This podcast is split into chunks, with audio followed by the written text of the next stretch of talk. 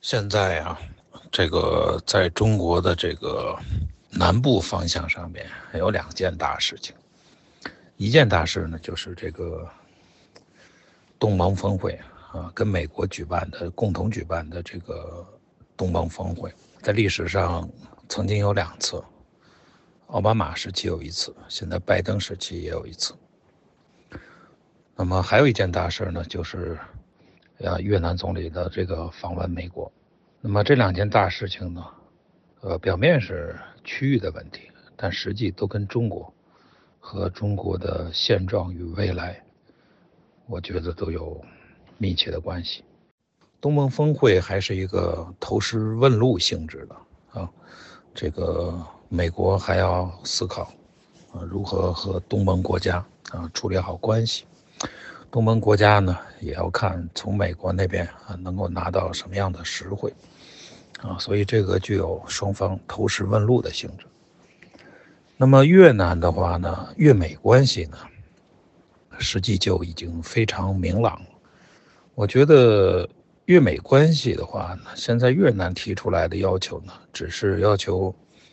呃，要求美方尊重越南的一些底线性的要求。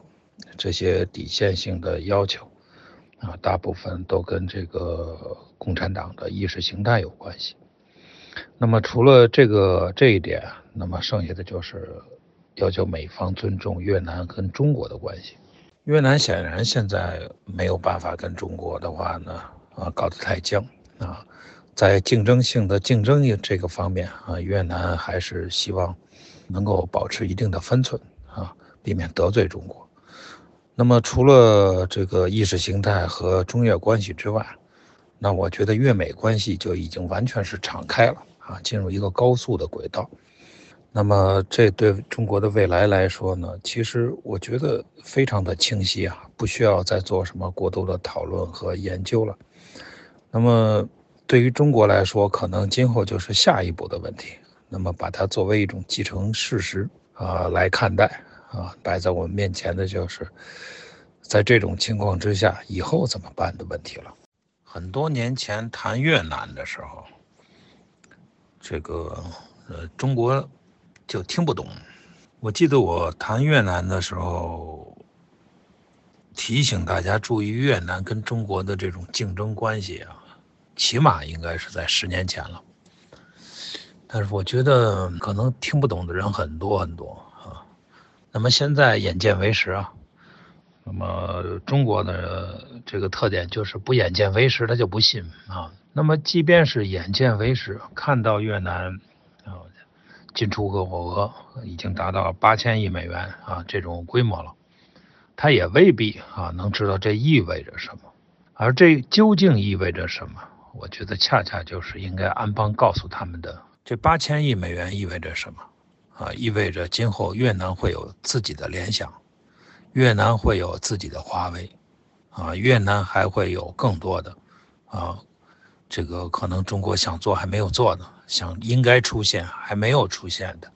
啊，这样的跨国公司，啊，这个那个时候的越南啊，在亚洲可能就会啊变得跟韩国啊一样。我想这样的结局对中国意味着什么，就不用再多说什么了吧。如果不出所料的话呢，呃，中国现在的这个情况，按照现在的路径，按照现在的轨道，呃，继继续走下去，继续发展下去，那么一种结局就是我们孩子的孩子，啊，他们可能要给越南人打工。他们可能会要想方设法的去到越南去招商引资，啊，希望越南的投资者能够到中国来投资办厂，啊，我们孩子的孩子可能会面临这样的结局。